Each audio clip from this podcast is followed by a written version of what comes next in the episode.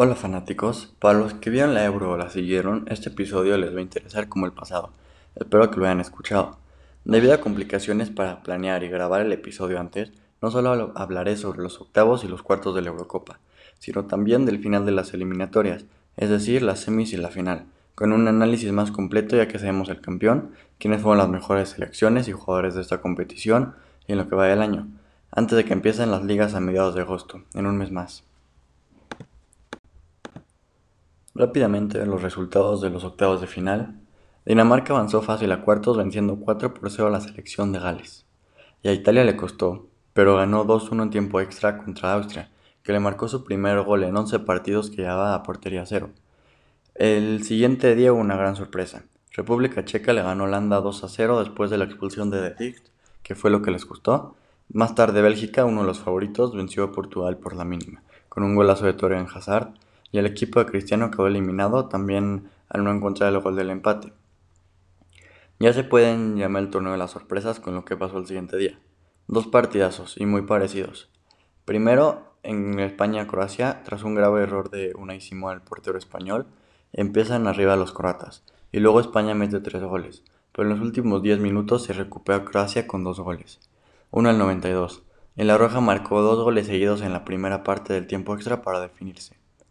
El partido de Francia-Suiza fue exactamente igual. Suiza tomó ventaja y en el segundo tiempo hubo 5 goles, pero Suiza anotó dos para empatar el, último minuto cuando iba perdiendo 3-1. En tiempo extra no hubo goles, llegaron 3-3 a los penales que todos marcaron y al quinto de Francia. Sommer se la paró a Kylian Mbappé y así sorprendió. Suiza.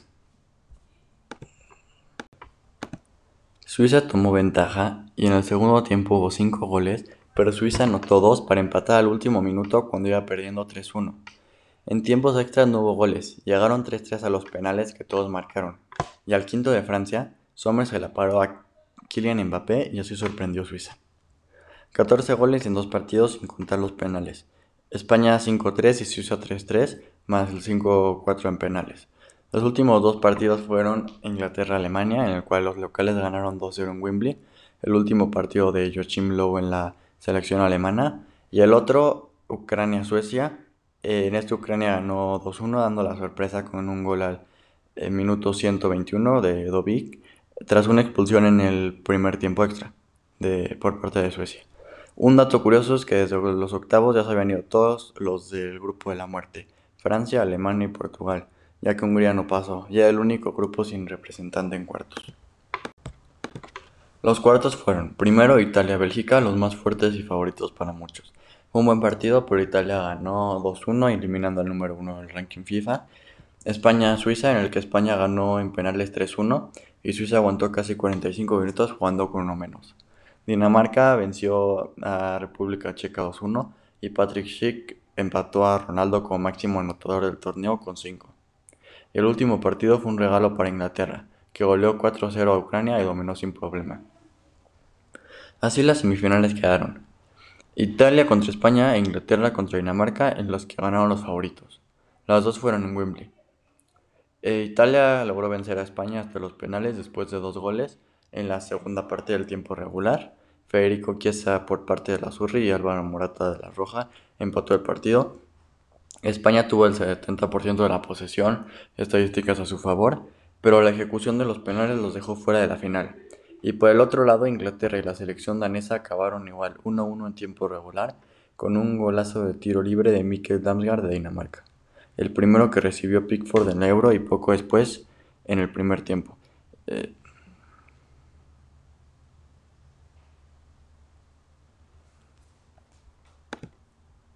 y por el otro lado, Inglaterra y la selección danesa acabaron igual 1-1 en tiempo regular, con un golazo de tiro libre de Mikkel Damsgaard de Dinamarca, el primero que recibió Pickford en la Euro, y poco después, en el primer tiempo, Simon Kjaer marcó un autogol inevitable, y a pesar de que el partido estuvo movido, dominó más Inglaterra, eh, el partido se decidió por un penal polémico para los Tres Leones.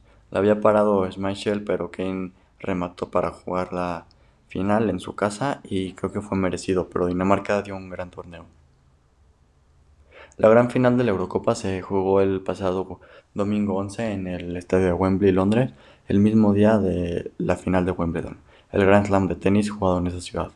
Yo apoyaba a los ingleses, pero no pudieron quedarse con su primera Copa de Europa en su país, y perdieron de la peor forma. Empezaron ganando desde el minuto 2 con un buen gol de Luke Shaw y centro de tripié. Poco a poco Inglaterra perdió protagonismo. Italia encontró el gol al 67, aunque para mí fue suerte porque la había parado Pickford. Le iba al poste y luego se quedó enfrente de, Bonucci para empujarla. Sin importar esto, los italianos dieron el doble de pases, tuvieron más llegadas. Al minuto 119 metieron a Rashford y a Sancho, dos jugadores del Manchester United, ya que Sancho fue confirmado hace dos semanas a 90 millones de euros, más o menos eh, justo después de que saqué el episodio pasado en el que hablé de eso. Volviendo al partido, los penales empezaron 1-1 con goles de Berardi y Kane. Velotti la falló para Italia y Maguire anotó. Iba 1-1 Inglaterra, digo 2-1 Inglaterra, pero la metió Bonucci para empatar y Rashford le dio el poste. Después anotó Bernardeschi y llegó Sancho, así que iban 3-2 Italia y así se quedó. Porque falló Jorginho y después saca que tampoco aprovechó para empatar en el quinto y último penal. El que más me dio coraje es que Inglaterra metió a dos jugadores solo para cobrar un penal y lo fallaron, lo que les pone mucha presión porque ni siquiera habían jugado mucho en el torneo. Italia metió a Florenzi y Locatelli en los tiempos extras, pero ninguno tiró. El último tirador de Inglaterra fue Bukayo Osaka, de 19 años, que le pusieron la mayor presión y le pegó muy mal. Donnarumma atajó para darle la victoria a Italia. Ahí se equivocó Southgate, el entrenador inglés. Pero algo muy vergonzoso fue que le dijeron comentarios racistas a Saka después de su fallo. Eso no se puede permitir.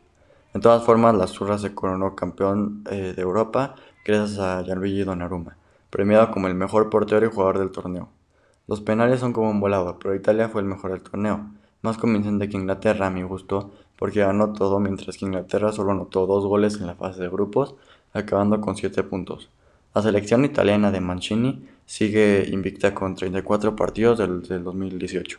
Este fue su segundo título de Eurocopa de su historia. Hakimi y Ramos confirmados en el PSG, ya los había mencionado el episodio pasado. Sancho al Man United, De Paul al Atlético de Madrid y Messi va a firmar hasta el 2023 con el Barça.